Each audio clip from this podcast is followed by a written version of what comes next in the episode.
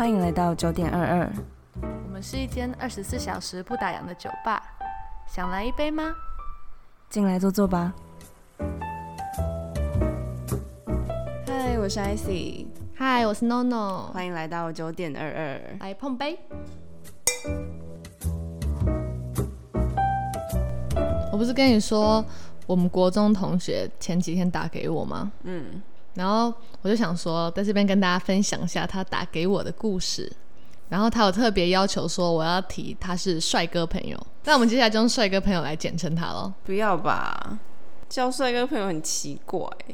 那你觉得要叫什么？哎，你你国中都叫他什么？我就叫他黑人啊，要不然就是 Daddy。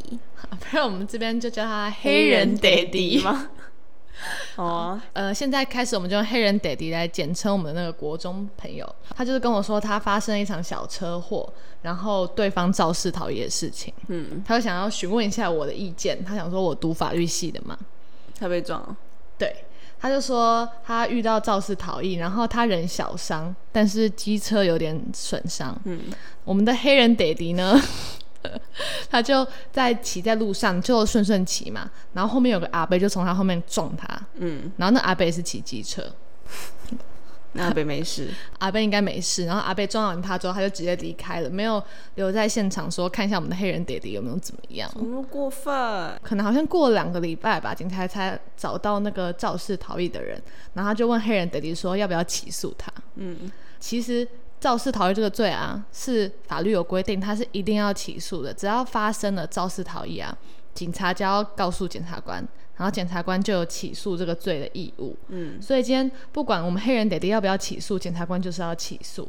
但是为什么这边警察会问他说要不要起诉呢？警察就跟他说，如果他说我不要起诉的话，警察那边会直接登记成那个阿贝是在我们黑人爹爹的同意之下才离开的，所以他就是会登记成一般的车祸。嗯，所以那个阿贝就不会构成肇事逃逸。其实这件事情很多都这样哎、之前我的亲戚啊，他也是被撞，然后警察说问他说：“那你要不要起诉？”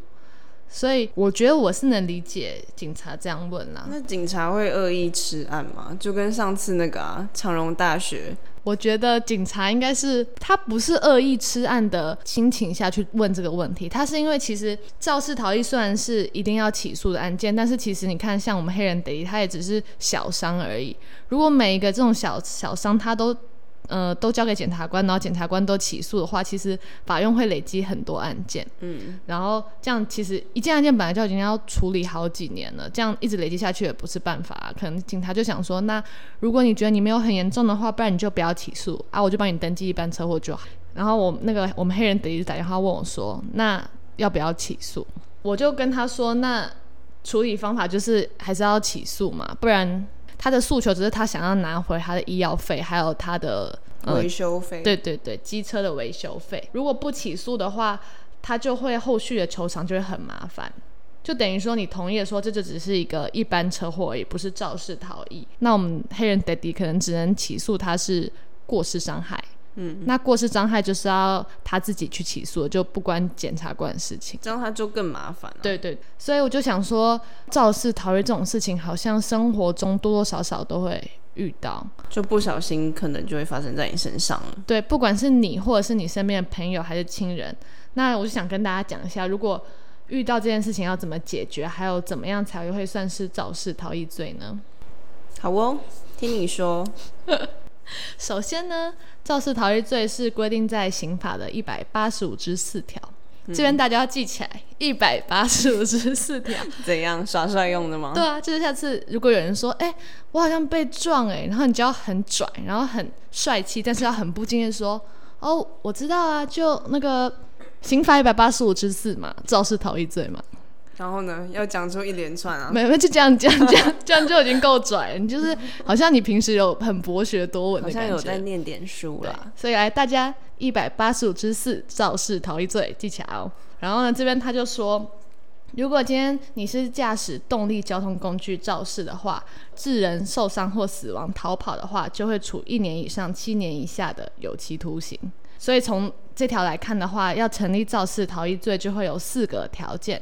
第一个就是你要驾驶动力交通工具。如果你今天是被脚踏车撞，会被牛车撞，然后你就不会构成肇事逃逸那个人，因为它不是动力交通工具，要像那种机车啊、车子啊那种是靠动力来，有马达就对。对对对，那种才算才会构成肇事逃逸。然后第二个成要件就是你要发生事故，第三个要件就是你要让人受伤或者是死亡。今天都没有人受伤的话，就不会构成肇事逃逸了。如果停车停不好，嗯然后 A 到人家的车，嗯，然后我就跑走，我这样有构成肇事逃逸吗？车上没有人嘛？如果假那个情况的对，车上没有人。车上没有人的话，你就不会构成肇事逃逸了。我们有规定说要有人受伤或死亡，所以今天如果今天只是 A 到车车车受损了，那是不会构成的哦。哎、我突然想到，我之前有一次开车的时候，我我就载我妈，那时候好像因为彰化路都很小，旁边又都会停很多车子，她就会站到路中间嘛，嗯我就要我就要闪，就是已经快要有点超过对向道，然后我对向道又有车子要过来，我就很小心，我就我就一直看。我就是对向道这边，嗯。然后我没有注意到我右手边这边已经有车子出来了，就是车子突出来，嗯。然后又有人走，就是要走经过我的这台车跟旁边停着的那台车，他是行人啦，你说就是有一台车停的很出来，然后你对象又有车来，然后在你跟停着很出来那台车中间又有一个行人要走过去，对，嗯，我不知道他是在晃神还是怎样，他越走越出来，我就也来不及管他，只是我那时候就觉得很小，所以我用差不多用滑行时速十吧，嗯，我就这样慢慢滑滑滑，然后结果滑到后来我就听到一个砰，然后我就我就我就看好像是我的那个后照镜撞到他的。手臂，我就也来不及反应，我想说应该还好吧，没有很痛吧。然后我还是 继续，我就继续开，然后我就转过头看到那个男的，就是一脸惊恐的看着我的车尾，然后摸着他的手，我就问我妈说我要停下来吗？嗯然后那时候我已经差不多就是开到要弯了，嗯，然后我妈也也吓一跳，我妈就开始也不知道在。怎么办。对，她就说你撞到人的是怎样？然后我说、这样算是我的错还是他的错？你撞到他，那应该算你的错吧？因为你在开、啊，只是我诶这执样算肇这样算肇事逃逸耶。对啊，我我这样算肇事逃逸吗？虽然你开的很小心，但是那个人有走在他不能走的地方吗？就他已经算是走在马路马就是马路中间啦。他虽然不是站在正中间要等着你撞他，只是嗯可能因为旁边的车子也停得很出来，嗯然后他又可能没有看到旁边车子要他也在。晃神，这对，我觉得他他没有点有注意晃神。到你。对，这样子，严格来说，其实还是算肇事逃逸，因为给来供，因为你其实有注意到他嘛，你你有注意到他的我是撞啊，我是撞到之后我才意识到说，哎、他真的撞过来。你不能想说哦，他没有很痛啊，不然那个阿贝也觉得我们的黑人弟弟没有很痛，然后就骑走了。但是他应该就不严重，因为只是被撞到后照镜。他如果记下你的车牌，然后去报对警，，我就你其实还是说有危险等一下，人家记下你的车牌，你就死定了，你就肇事逃逸。还好那个人没有怎样。可是如果下次遇到这种事情，我会停下来，可是重点是因为那时候车又太多，嗯然后我也不能说停就停。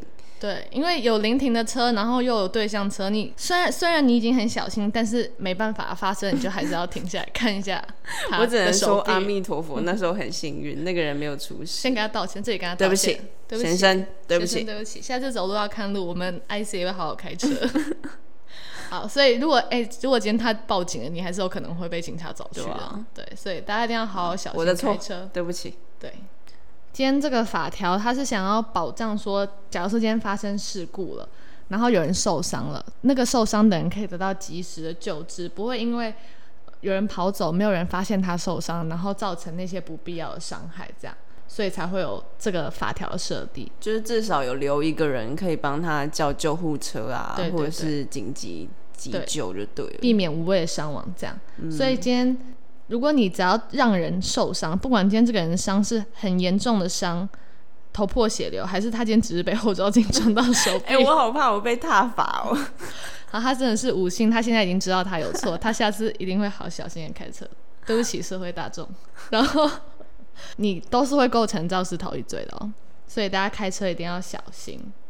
那那如果是像我现在这样讲，嗯，就是我这样告知你有这个故事，经由人家检举，我有罪吗？那可能已经很久之前了，已经没有，已经没有，因为也没有证据，只是经由我自己本人，没有人会，没有人会检举你。听众拜托行行好，他只是想要以自身的经验告诉我们就是这件事情，跟大家分享一下。后照镜撞到你的手臂也是会痛的哟。对，然后要知错能改，对，一定要下车查看。那个人没事，你有确定他没事的？你就看他往前走。就是好好的站在那边惊恐的看着我而已。对不起，对对不起他，我们真的对不起他。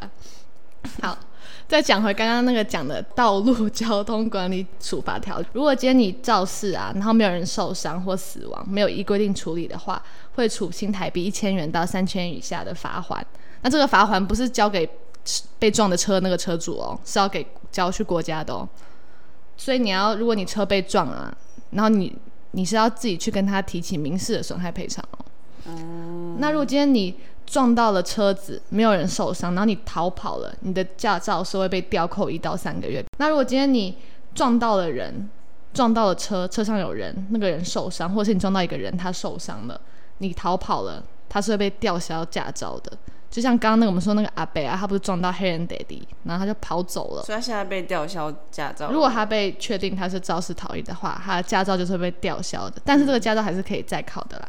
但是如果他还要再考哦。啊，你都被吊销了，当然要考啊。那他说一到三个月这样，你就是要三个月之后你才能再去考。那个是吊扣，刚刚讲的是吊扣，吊扣是你那一到三个月你的驾照会被收走，然后还会再还你。对。那我们刚刚那个情况下是没有人受伤情况下是吊扣驾照，那如果我们现在有人受伤了，驾照是直接被吊销的、哦。你如果你照逃的话，被直接被吊销，这是除了我们刑法处罚以外，在另外的处罚。嗯。然后，如果你今天有造成人的重伤或死亡的话，你的驾照就是永远被吊销，你就再也拿不回你的驾照了，不可以再去考了。对。所以总结来说呢，刑法规定。就是要造成别人受伤或者是死亡的情况下逃跑，才会构成肇事逃逸罪。如果没有人受伤或死亡，那你就会成立别的罪，但就是不是肇事逃逸罪。所以你今天遇到有人撞到车，不管你今天是严重还是不严重，车上有没有人，最好都是停下来看一下有没有事情，这样才可以保障。就算你没有违反刑法，你有可能会违反其他的条条例啊。那如果我就是完全不知道我撞到了人，嗯，然后我就离开了，嗯，比如说就是我开车撞到车子，嗯，然后车子里面有一个人在睡觉，你说这样会不会构成肇事逃逸吗？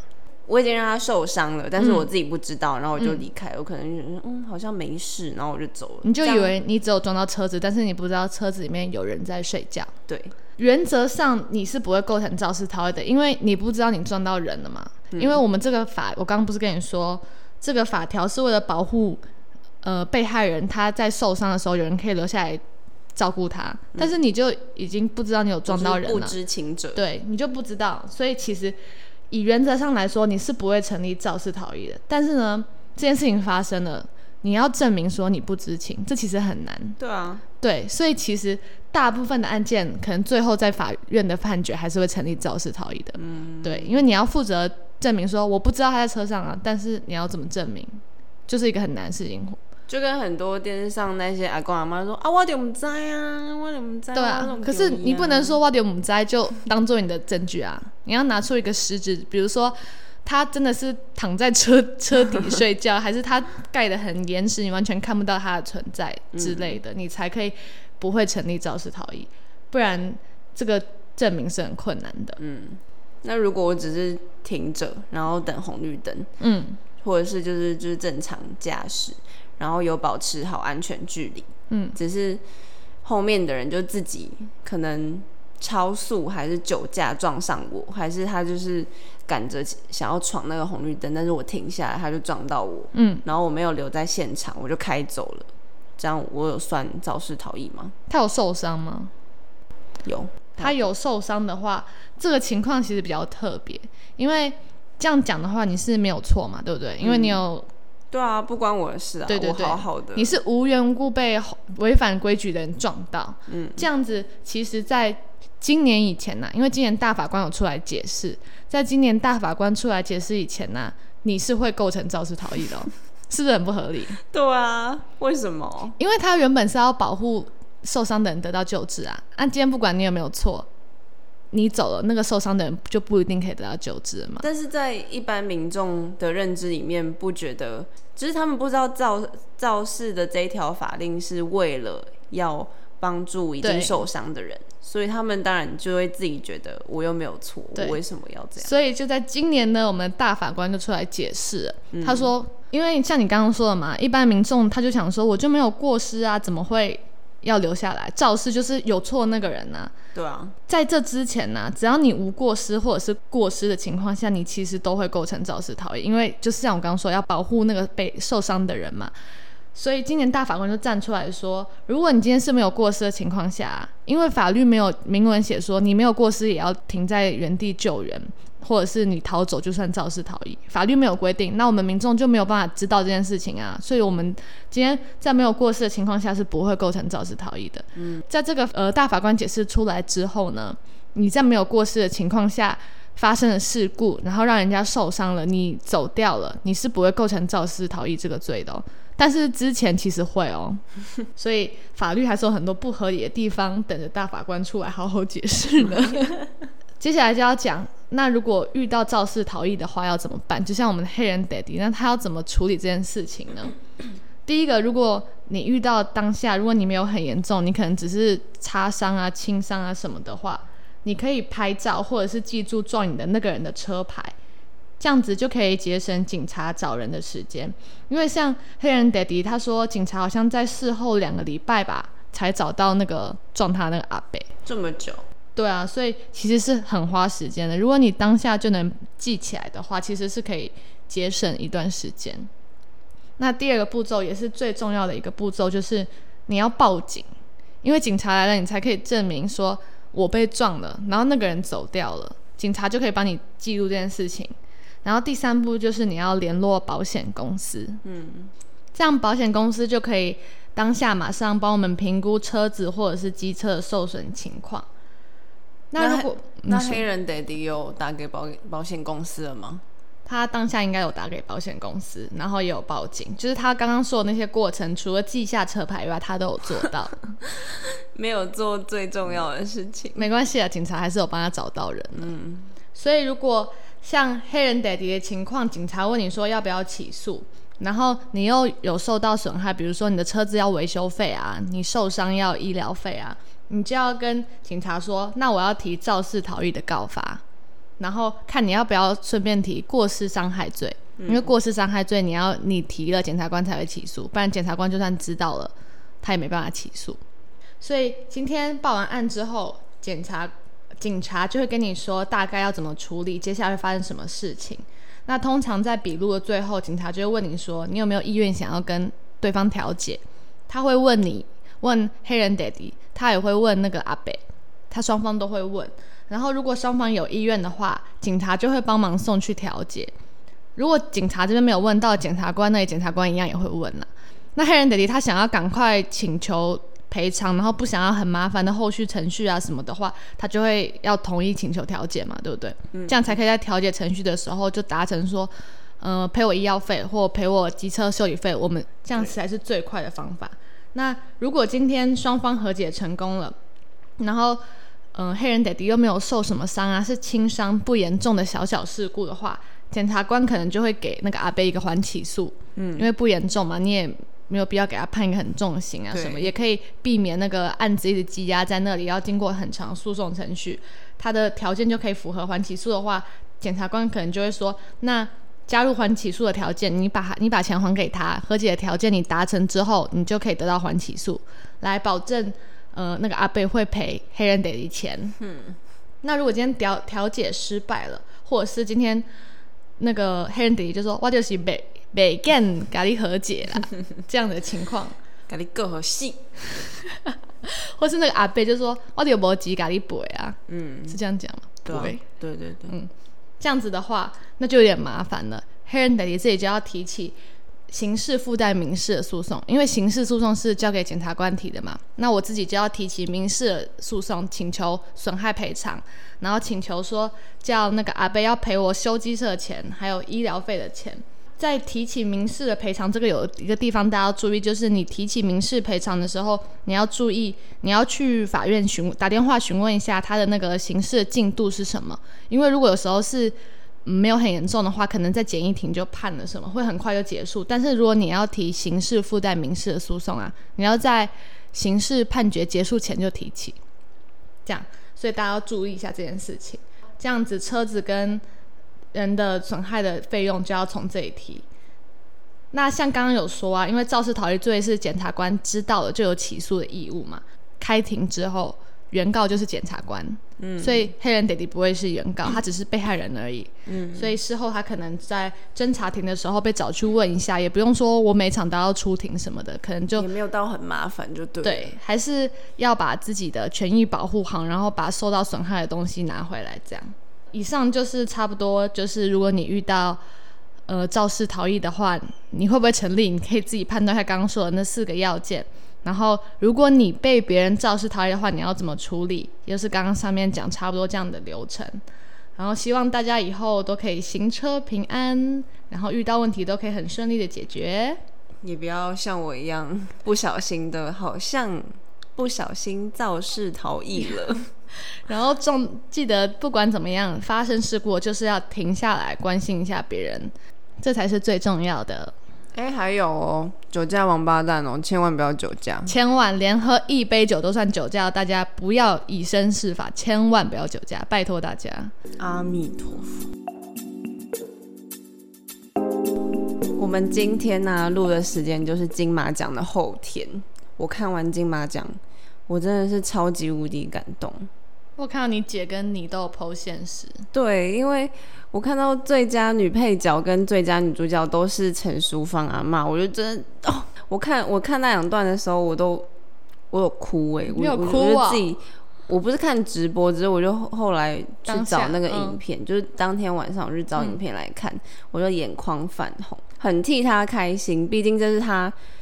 他当演员好像六十几年吧，六十几年，对，他是他已经八十几岁，他二十几岁出道到现在，对他第一次入围，然后又第一次直接两项大奖直接抱走，不觉得这对一个八十几岁的资深老演员来说很不容易吗？会觉得我努力了这么久，我终于得到肯定了，对，然后我我看完之后我就忍不住。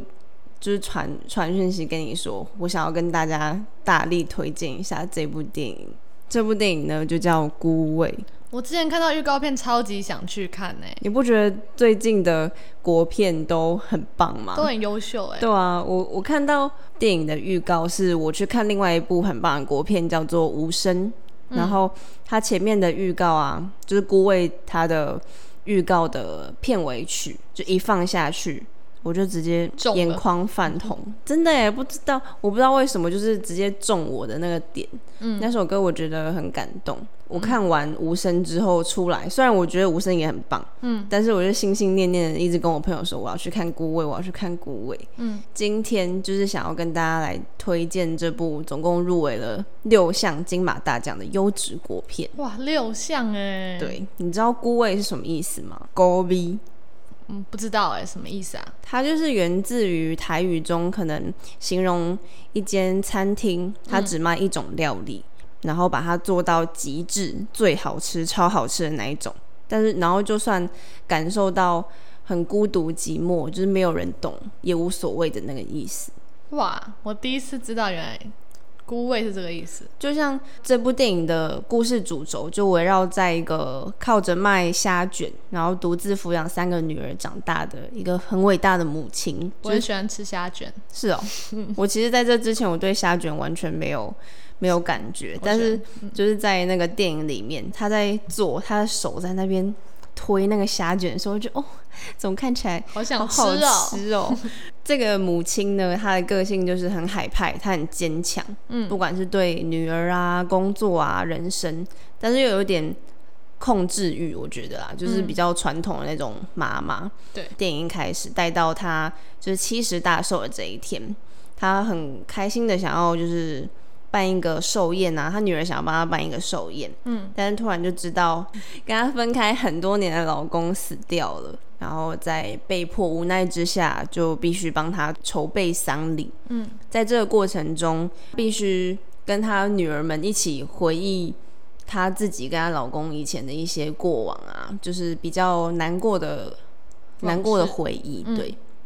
我觉得这部电影就是走比较温馨的那个路线，对，它就是聚焦在家人的感情，它很像我们有一些家庭在现实生活中跟自己亲人互动的一些写照。嗯，就像这个阿妈，她其实对她老公就是心里是有埋怨的，嗯，但是我看得出来，她对他还是有爱的，嗯，又有，但是还是很不理解他种种的行为，对，跟。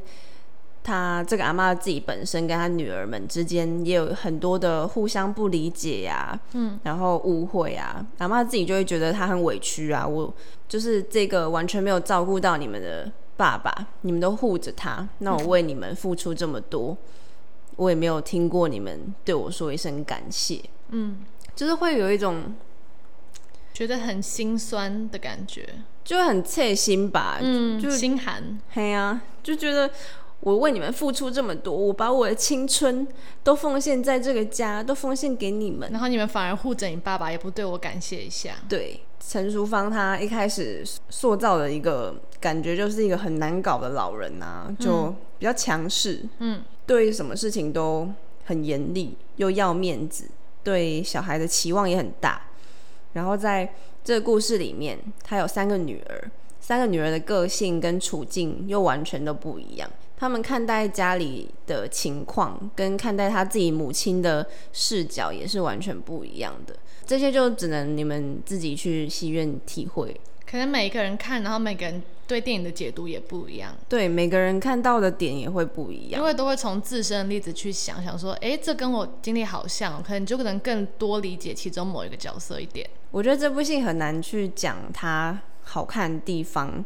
在哪里？是因为它的每个细节跟情感都是需要你自己去看，然后你就会你要进入那个故事，你才会懂。对你，你会体认到这些导演跟演员们想要告诉你的事情。嗯，而且这部电影主要算是刻画女性的电影吧。嗯，因为阿妈跟四个、三个女儿。对，我们可以透过看这些女人的相处，知道其实台湾女人。我觉得是很特别、很深奥的。他们，嗯，或许以前那一辈，他们自己需要承载着很多压力啊，跟辛苦，但他们还是用他们自己的方式依旧走过来。嗯，我觉得，我不知道这部刻画女性的电影，男生看会不会有感觉？但是我有问我男生朋友，我男生朋友也是看到哭，他带他他带他爸妈去看，他就说。他妈从一开始一个很很不知道在干嘛的点，他妈就开始哭了。我觉得应该是有戳中他妈，就觉得他觉得好感好我那种。因为据我所知，他妈也是那种为家庭很付出啊，然后很传统的那种妈妈。嗯。然后他说他爸也看到很有感觉啊，他自己看的，就是他他自己也有哭。我觉得这样很好的感觉，可以让你更。去就从另外一个角度去解读你自己的家庭关系。对，而且很酷的是，他他陪他带他爸妈去看，结果出来之后，他就跟我说，他爸妈就是手牵手在那边讨论剧情，因为他爸妈不是一直都是感情很好的状态。嗯。但是他觉得很好的是，透过一部这样的就是家庭温馨电影，可以让他爸妈感觉好像又找到了。要互相珍惜彼此、互相陪伴的那种感觉。一开始我觉得 看这部电影可能会觉得就是一个很平凡、很平淡的故事。因为我看预告片会就是有点不知道它的主要内容在于哪里。嗯，就是它的它的故事就是这么简单。嗯，但是我觉得看到最后，你会你会反刍，会有一种觉得平凡中见伟大的一个女性的故事。嗯。然后这部电影很有趣，也很亲民的是，它就是全全片差不多有百分之八十就是讲台语。我那时候去看的时候，我是跟我外婆去看，我外婆是几乎听不懂国语的人，所以她进去看，她是一个就是很轻松的一个状态，她可以很很容易的让老人家自然的带入到这个这个故事里面。嗯，然后她又有很多。很台湾的场景啊，跟民俗文化、啊，例如宗教冲突啊。我那我那时候去看的时候，上个礼拜我就约我外婆去看，我没有想到她居然一口就是答应我跟我姐可以跟我们一起去看，因为她她是从来没有进电影院看过电影的人。嗯，他看完之后出来就就很开心啊，他说喝垮喝垮，他就说这些演员都是他平常看台语剧就是看过的那几个，就是很熟悉。所以他是一个很年纪大的也很友善的电影。对我跟我姐就一直在讨论说，这个厨房阿妈角色其实跟我阿妈超像，就是从片头一开始，那个阿妈在跟彩啊、背彩的那个 cos，跟身边的人就是对她还是很尊敬的那个样子，就超像我阿妈在他们那个那个村庄的 村庄村庄的那个 cos。我就我都我们都觉得带阿妈来看，真的就是带选对了，真的，而且我他的第一部电影跟我们两个一起看，嗯就觉得很幸福。对啊，是一个非常好的回忆。对，你知道我们那时候在看预告的时候，因为我阿妈没有进过电影院嘛，我们那时候想说，他会不会不知道前面那些预告在干嘛？嗯，然后我们就超级怕我阿妈直接大声跟我们聊起来说。哎，这些到底在干嘛？或者是那个剧情？前面还有一部电影的预告是，就是那种情欲电影，是超尴尬的。我就想说，第一次带阿妈来看电影，然后前面预告还给我放这个，虽然他们都有打马赛克啊，只是就那个声音，我就觉得很尴尬，我都不敢转过去看我阿妈。我觉得这这一部电影让我超级有 feel 的是，有一段那个张钧甯有去客串的一场戏，嗯，我 我很想讲，但是又不能剧透。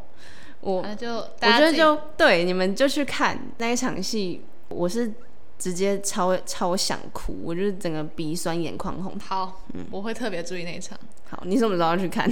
我最近就会去看，因为太多人推荐了。对啊，希望大家也都可以进去电影院，然后支持国片，对啊，这几个月的国片真的还不错，很。非常优质。好，目前 A C 就是看过了《无声》跟《孤味》，还有大力推荐大家去看，对，孤味真的 就是很好看，你们就是要去看。一定要去看哦，大家拜托。